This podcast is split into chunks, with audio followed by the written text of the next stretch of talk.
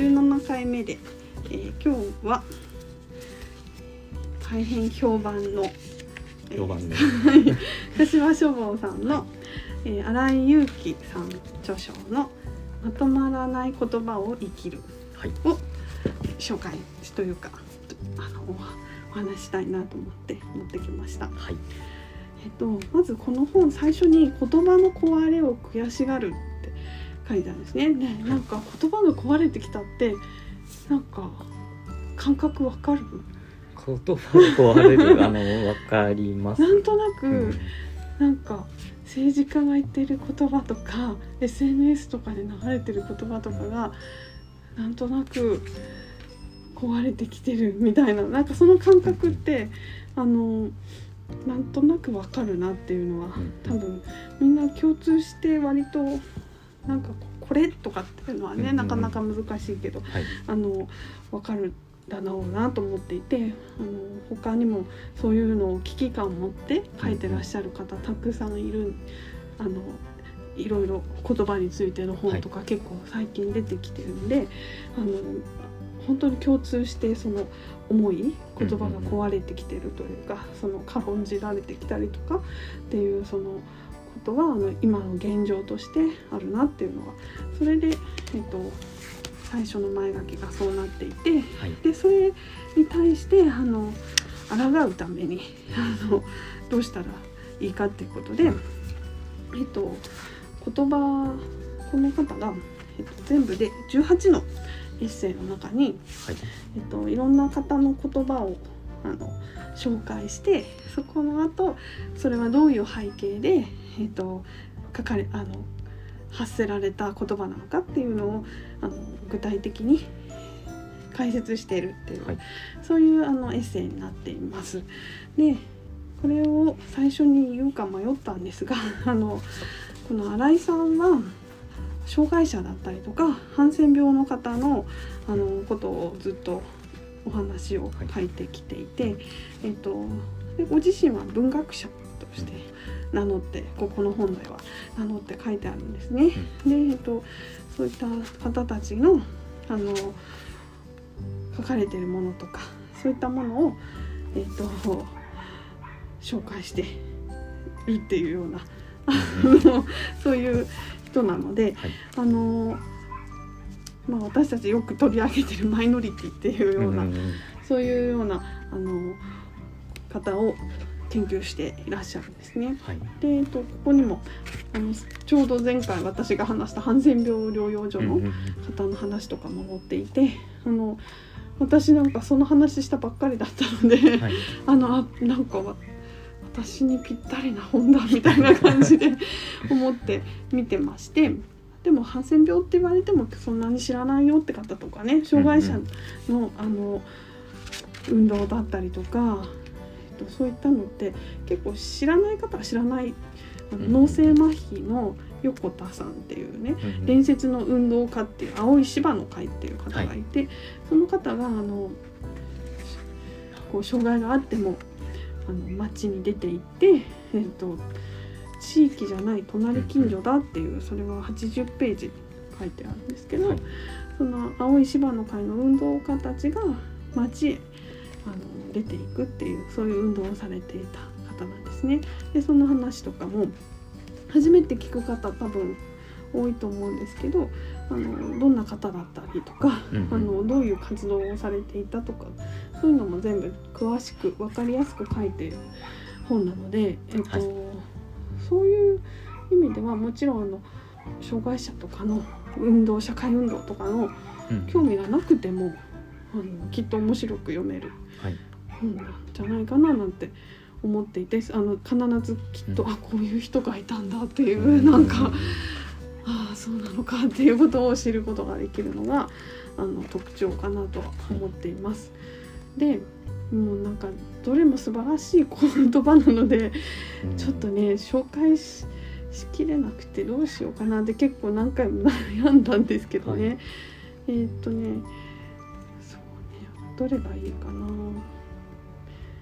ああのおでんの話とあおでんの話。話 とおでんの話。はいお。でんの話と川の字に寝る話が一番あの私たちには身近に感じる話かなと思ってじゃあ今回それを紹介しようかな。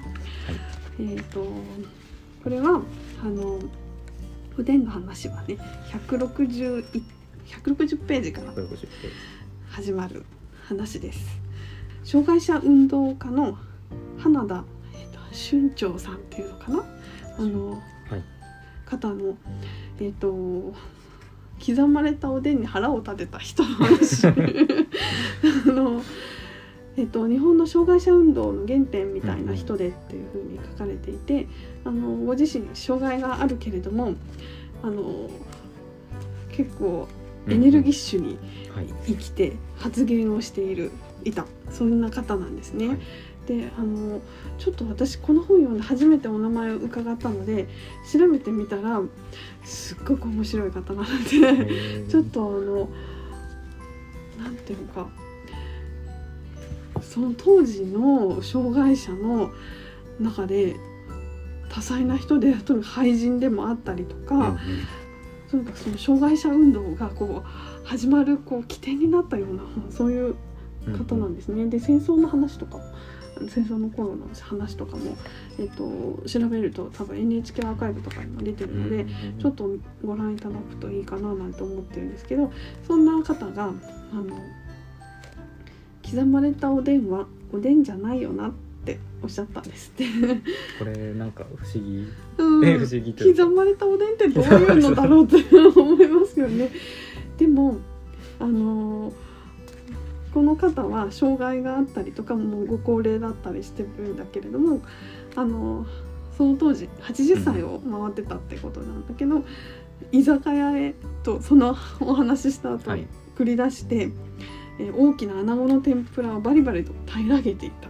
あっていうことなのであのおでんは小さく飲み込む必要は小さくする必要はなかったんですよねその当時のこの方にとっては。うんはでもあの特養っていうところでは、うんあの高齢者のためにあの具材を小さくしたりうんとろみをつけたりとかってこうおでんって言ってもあのすごく食べやすくっていう風に、あのなんか喉詰まらせてね事故でもあったら大変っていうのがねそうですね。やはり職員さんがあの考えてあの出す。だけどあの実際美味しくはないとかね。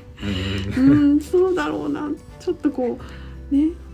おでんの良さっていうのは確かに味わえない、うん、そうだろうなっていう。でもそれをあのたくさんいる中で一人一人にできるっていうのはちょっとなかなか難しいっていうその事情も分かった上で、あの発せられた。だからそれは仕方がないっていうふうにうんうんなんか私もし自分の家族がそうだったらそれはしょうがないよって多分言っちゃう、うんううん。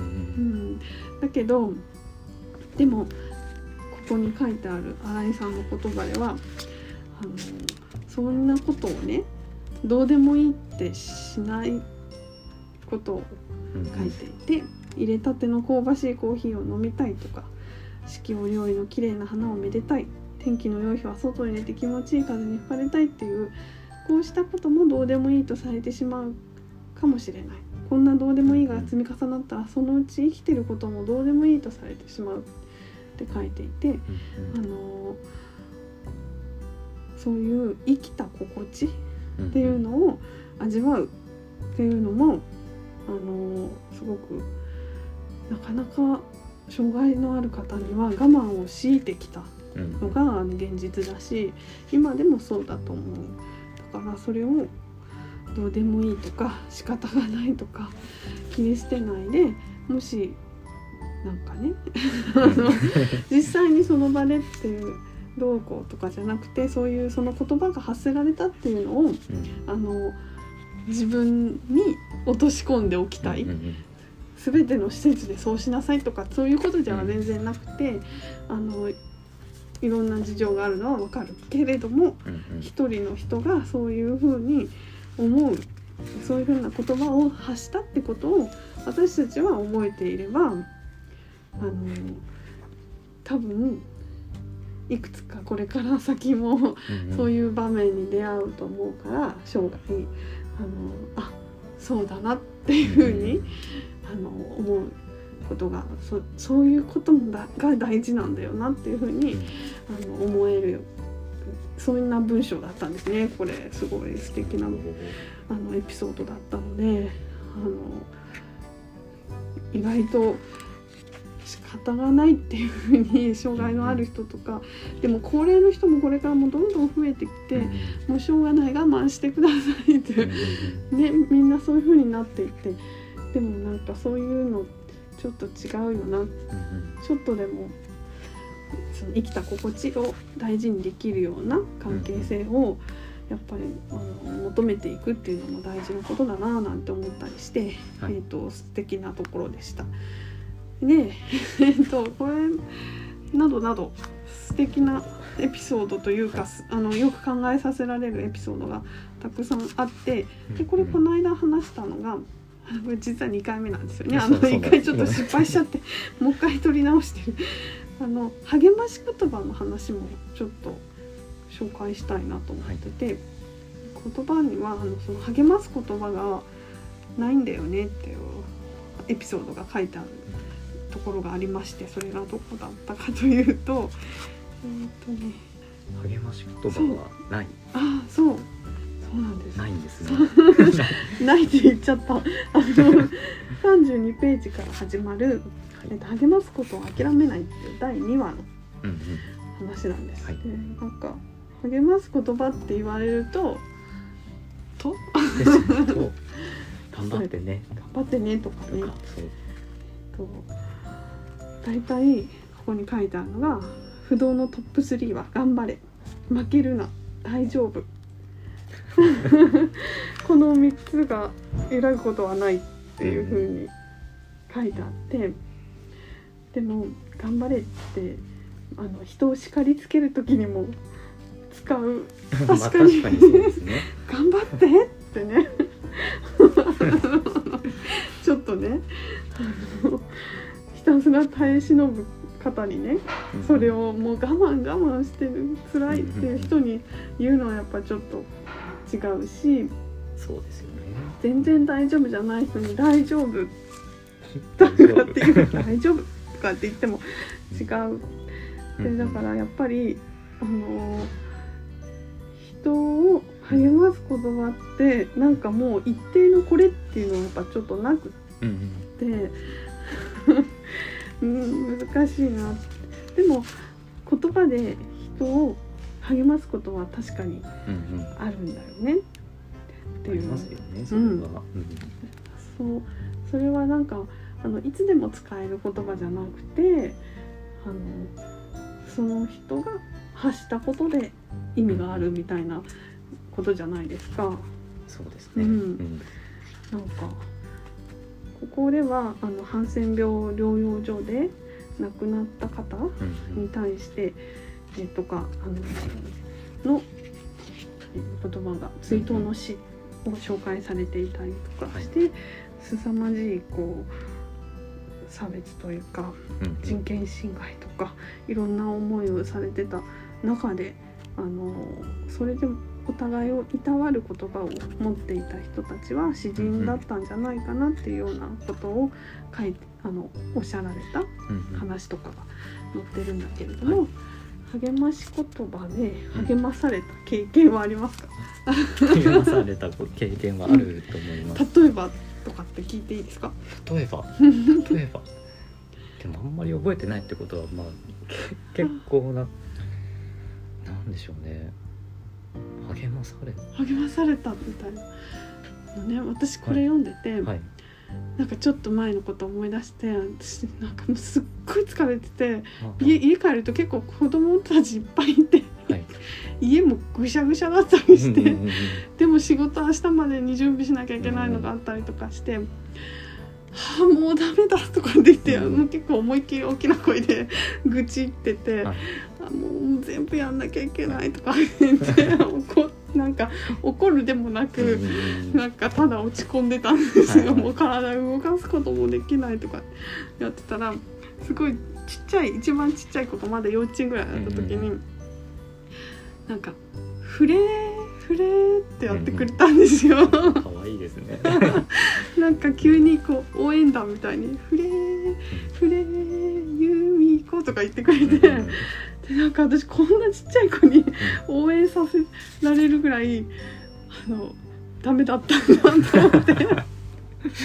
なんかあのもう彼は何もできないんですよね。あの、うん仕事を手伝うこともできないし、まあ、多少家の片付け手伝うことはできるかもしれないけどなんかその自分の無力さを分かった上でできることをがそれだったっていうのが、なんかすごい励まされていいですね「母さん頑張るよ」みたいな 感じになりまして、やっぱり本当はなんか多分どっかの応援団とかを見て、うん。ちらって見たことがあるうん。お姉ちゃんの運動会とか見あて。ーちらっと見て自分はやったことないけど、こんな感じみたいな感じで、うん。でもなんかそういう時に思って走ってくれたっていうのが、うんフレーフレーなんて言われて元気が出るなんて思ったこともないし 運動会とかも全然好きじゃないから応援されたところで何とも思わなかったんだけど、あのあフレーフレーっていう言葉が、あの励まされたりとかなんてあるんだなって言葉ってすごいなって。なんかその子にそんなこと言われたらちょっとなんとかやるよみたいな。あの立ち上がる力をくれたりとかってことあるから、うんあのこ言葉って難しいけどあのその思いがちゃんと伝わる言葉がやり取りできるといいですよね。そうですよね。でもやっぱりそのタイミングとか、うん、そうそう。それ声かけてくれた人が誰かとか。そう。そう。いうとこなんですかね。なんか言葉頑張れまあその触れって全然うん、なんていうかこう直接的じゃないですけど。フレフレっていフレってなんだ？っていう感じですよね。何を振るんだみたいな。なんかその言葉にもなってないようなそうなん言葉がですよね。っていうのはすごくうんうん。いいですね。そう。だからなんかあのそういそうやってね、うん。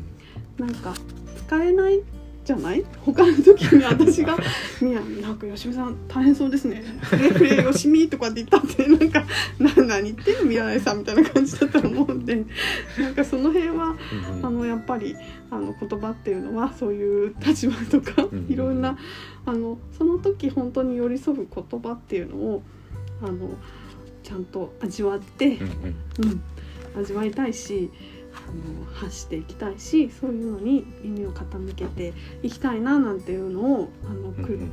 つくづくこの本を読みながら 思いまして、えうん、なんか良かったですよ。ーいいですね。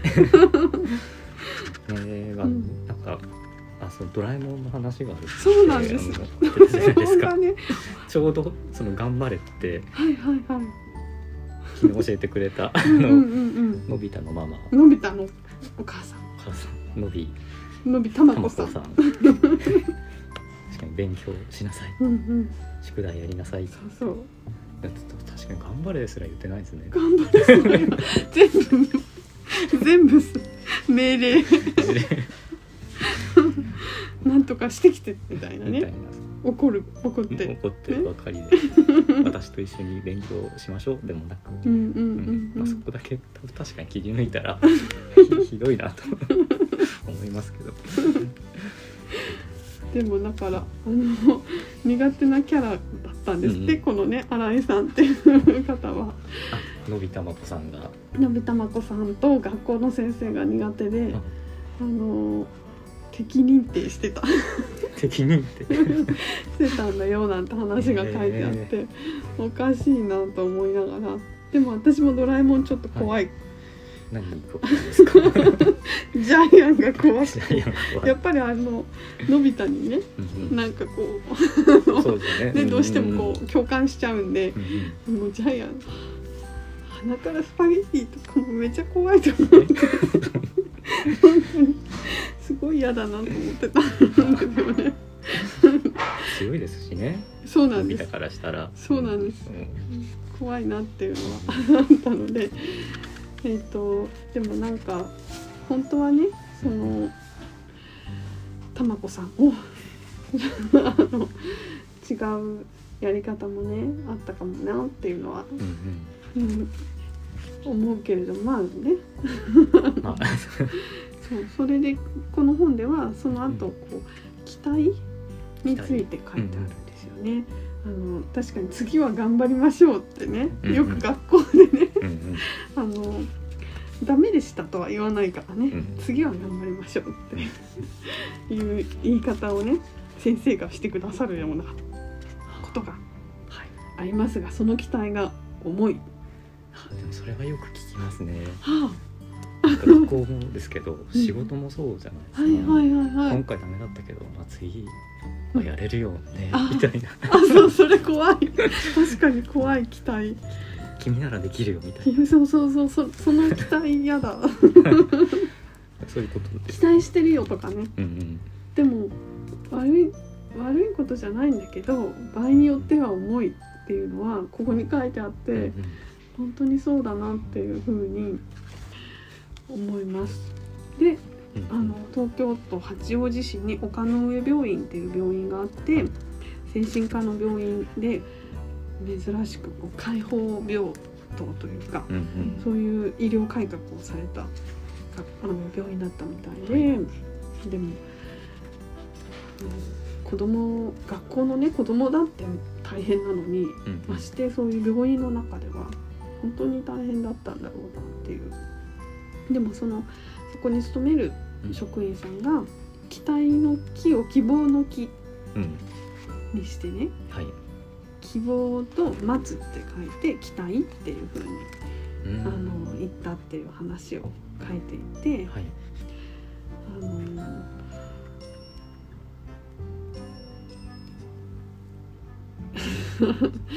なんか自分たちのその目的は精神科医療の目的は良い患者さんを作り出すことじゃなくてうんあのなんて言うんだろう。なんか自分たちにとって良い患者さん言うことを聞くようにするっていうことではなかったんだよっていうことを、あの書いてあってなんかそういうふうに思ってくれたら仕事でもいいですよね。うんですね。うんあうん。でも入ってますね。うんうんうん。56ペページ人間の前世。や自己治癒力を信じうんその可能性を無条件に信頼しようという姿。勢のことなかなかえね、ーそうですね。ね。見返りを求めず相手を信じる。っうん、てこと、大変これを仕事でねうん。やるって本当に大変だと思う。素晴らしい取り組みだったんだろうなって思いますね。すごいですね。そうそうできないですよ。一見するとこうまあなんか無責任にも見えうん。ちゃうのかもしれない。うん。なってなんとなく、ううんんでもそういうことじゃないですもんね。うん。接し方が全然違ううんうん。だろうな。多分そうするとことによってそこに生きてる人そこに来てる人たちがなんうん。かとっても生きやすくなる。それが結果的に、あの病気の状態を良くするっていう、うん。そういう流れだったのかななんて思いますが、うん。うん、なかなかね、あのー相手のこと信じるってまあ時間もかかるしうんこっちが待ってなきゃいけないし、はい。うん、大変だろうなもう私子育てしてるからなかなか 子供が成長するのを待つのは大変なので、うんうんうん。うん、思ったようにはね、はい。それこそ 希望を持って希望待つことがなかなかねうんうん。厳しいものがありますが、うん、でもそういうのをね寄り添うようにしていきたいなと。そういう言葉があったってことを知ってほしいと思うって書いてらっしゃるんですよね。はい。だからそあのそういうふうにここに出てるのをはなんかとにかくそそういうなんかふ深いというか一見してはい。あの自分のものに使うことができないようなそれだけのこう積み重ねのある言葉が紹介されているので、うんあの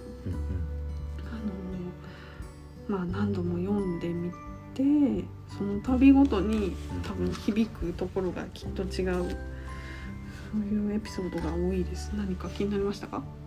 何か。あの今の話の続きの,、その期待のところで、はい。その新井さんが学校に馴染めなかったっうんうんうんうん。てところでのその期待っていう言葉を知ったらどう感じた、もうちょっと楽になったんじゃないかっっていうのがうんうん。書いてあって、うんでも確かにその、うん。悩んでる人の問題を解決してあげるっていう感じでこう近寄られたら、うん。確かに私も経験あるんで辛いなかと思って、構えますよね。そう。だけどまあその今は悩んでていいよってこう、寄り添うような言葉なんじゃないかって書いてあって、うん。まあ、確かにそれだったら、うん。あの気持ちも楽になるしうん。いいなってそうですよね。えうんうんうーなんんかその寄り添う言葉っていいですね。そう。なかなかねさっきの励ましでもそうだけど、うんうん。やっぱりあの固定された立場みたいなのでね上からとかねうんうん。なんかそういうのではい。発せられた言葉とかよりもよりだとやっぱりちょっと伝わらないとかねうんうん。いうのもあるし寄り添う言葉を知ってほしいと思うって書いてくださっているから知りたいですね。そうですよね、うんまあ、でもそういう言葉が多分たくさんこう溢れる世の中だったらそんな言葉のが壊れてきた壊れみたたいんですもいんねな。ことにはならないんですかね。そうですよね。なんかこう 寄り添うどころかこう向こうの方に行っちゃったりとか滑りもしないみたいなね。うんなんか伝わりもしなかったり逆にえぐられるようなねうん言葉とか結構言葉で傷つくとかも結構あるじゃないですか。ありますよね。ね、だからそれも含めてちょっとあの言葉をはい改めて考えさせられる、そんな本でした。はいはい、では、えー今日ご紹介したのは新井祐樹さん「まとまらない言葉を生きる柏書」でした。あのぜひ本当によよくよくゆっくり読みたいなっていう本なのでおすすめです。いやとても素敵なはい、本ですね。はい、はい、ありがとうございました。はい、ありがとうございます。